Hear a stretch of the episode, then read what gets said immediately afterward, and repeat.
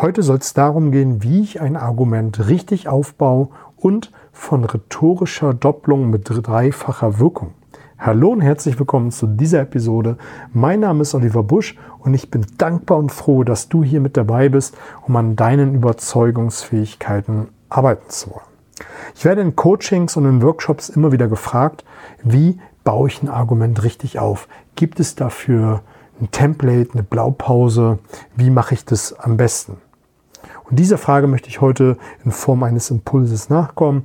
Und ja, es gibt dafür ein Template, es gibt dafür eine Blaupause, wie du es am besten machst. Es gibt zwei Varianten, die sehr, sehr ähnlich sind, bis auf eine klitzekleinigkeit. Und da bedarf es persönlichen Fingerspitzengefühls, welches der beiden man anwenden möchte. Ich bin eher Fan der Variante 1.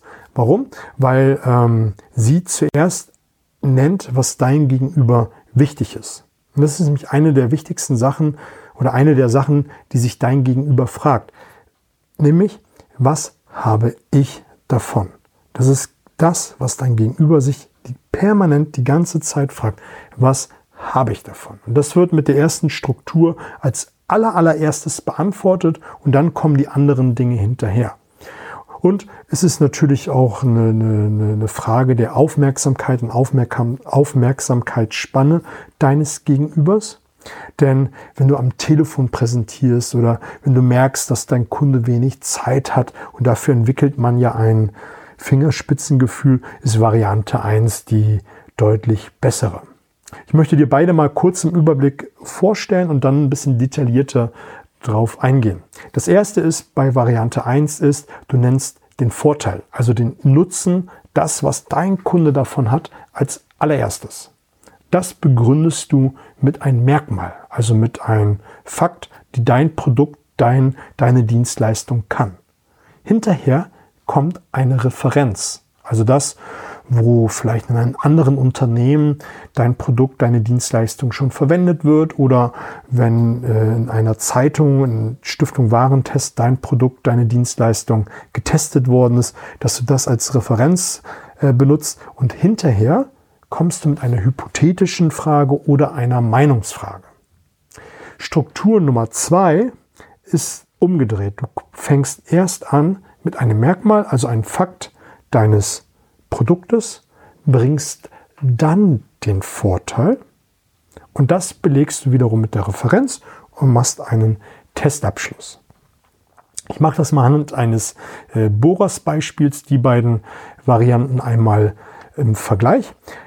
Als erstes der Vorteil, Sie bekommen mit dem Bohrer leicht Löcher in die Wand.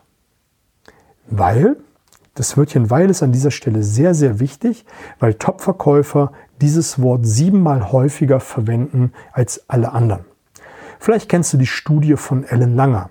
Ellen Langer hat mal getestet an einer Universität in den 70er Jahren, glaube ich, äh, wie die Begründungen in einem Satz Auswirkungen auf die Vorlassrate an einen Kopierer hatte. Man hat nämlich in einem Experiment einen Studenten in den Kopierraum geschickt und sollte vorne an die Schlange gehen und fragen, äh, ob er mal nach vorne darf und äh, hatte einfach gefragt, ob er nach vorne darf, war die Vorlassrate, ich glaube, bei 60 Prozent oder so.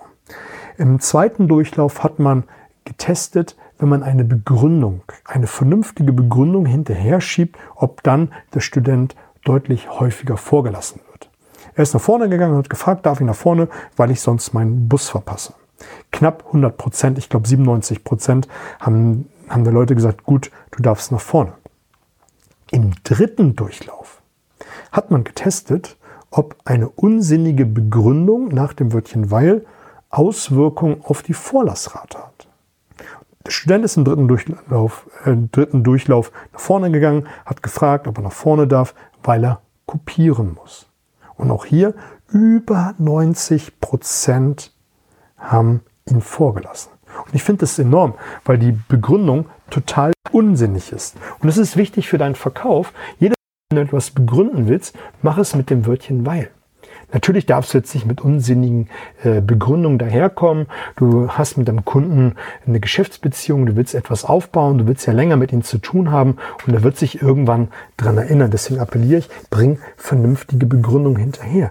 Aber verknüpf sie immer mit dem Wörtchen weil.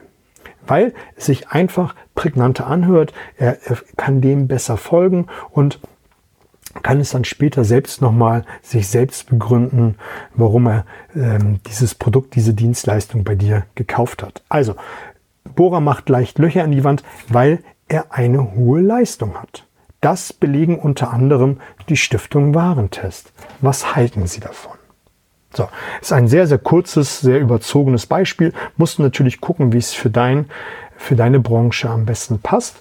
Aber in dieser kleinen und klaren Deutlichkeit macht es, glaube ich, es ziemlich deutlich, worum es geht. Du hast direkt gesagt, was dein Gegenüber hat. Du hast es begründet mit den Wörtchen weil und hast sogar einen Fakt hinterhergebracht. Er hat eine hohe Leistung von, ich habe keine Ahnung, von ein paar Ampere, ein paar Volt. Wenn es einen Akkubohrsauger hat, das belegt sogar äh, die Stiftung Warentest, dass das ein besonders gutes Produkt ist. Was halten Sie davon? So, hast du in der Struktur alles einmal gemacht. In der zweiten Struktur ist es ein wenig umgedreht. Du bringst zuerst den Merkmal, also den Fakt, dann kommt der Vorteil, dann kommt die Referenz und dann der Testabschluss. Und ich habe es für dich ein bisschen verfeinert in dem Sinne, dass du Folgendes machst. Weil der Bohrer eine hohe Leistung hat. So, du bringst das Wörtchen weil als erstes Topverkäufer siebenmal so häufig wie alle anderen. Statt zu sagen, der Bohrer hat eine hohe Leistung, nein, weil der Bohrer eine hohe Leistung hat, bedeutet das für Sie, dass Sie leicht Löcher in die Wand bekommen. Das belegen sogar die Stiftung Warentest. Was halten Sie davon? Und mit dieser offenen Meinungsfrage machst du nämlich Folgendes. Du öffnest den Geist des Kunden statt eine Ja-Nein-Frage zu machen. Ist es interessant für Sie? Da wir uns immer ähm, schützen wollen, tendieren wir immer eher zum Nein sagen und sagen, nö, das ist jetzt nicht so spannend. Aber wenn du eine offene Frage stellst, öffnest du dem Kunden und er muss jetzt überlegen, wie er das überhaupt findet. Und wenn du merkst, dass dieses Argument ihn nicht antriggert, benutzt du ein anderes. Und wenn du eine gute Bedarfsanalyse gemacht hast, dann wirst du es automatisch feststellen. Und das macht es so stark. Ich bin eher, wie gesagt, ähm, Befürworter des, der ersten Variante Vorteil, Merkmal, Referenz, Meinungsfrage. Und ich glaube, es ist äh, besser, wenn du diese Episode noch ein, zwei, dreimal hörst, damit du dir auch diese kleinen Nuancen, wie das Wörtchen weil, die Brückenformulierung in der zweiten Variante dir nochmal zu Gemüte führst. Bei der Referenz möchte ich noch hinzufügen, es ist enorm wichtig, dass du im Vorfeld in der Bedarfsanalyse im Warm-up, also in der Beziehungsphase, dazu habe ich ja auch schon die ein oder andere Episode gemacht, dass du dir heraushörst, was für ein Typ dein Kunde ist. Ist er ein sehr visueller Typ? Dann sprichst du natürlich, äh, zeigst ihn Belege, gibst ihm vielleicht auch etwas zum Anfassen. Das ist dann der kinesthetische Typ. Oder du bringst Referenzen mit in Form von Audios oder mm, irgendwas musst du dir mal überlegen, ähm, wo dein Kunde dann hören kann, was für eine Referenz ist. Wenn du nichts anderes hast, ist besser als gar nichts zu haben, nämlich eine schriftliche Referenz, vielleicht ein kleines Video oder wenn du es schaffst, irgendwo in eine Zeitung zu kommen, dass du das mitbringst. Aber lieber irgendeine Referenz, die in dem Fall nicht so gut auf das Muster deines Kunden passt, als gar keine zu haben. Und da kannst du auch solche Dinge sagen wie acht von zehn Kunden sind begeistert von diesem Bohrer, die würden ihn nicht wieder hergeben. So, das sind die beiden Strukturen. Eingangs habe ich dir gesagt, es gibt noch die rhetorische Doppelung und da kannst du beide Varianten nehmen und bringst jeweils zwei Vorteile, zwei Merkmale einzeugen und dann den Testabschluss. Warum?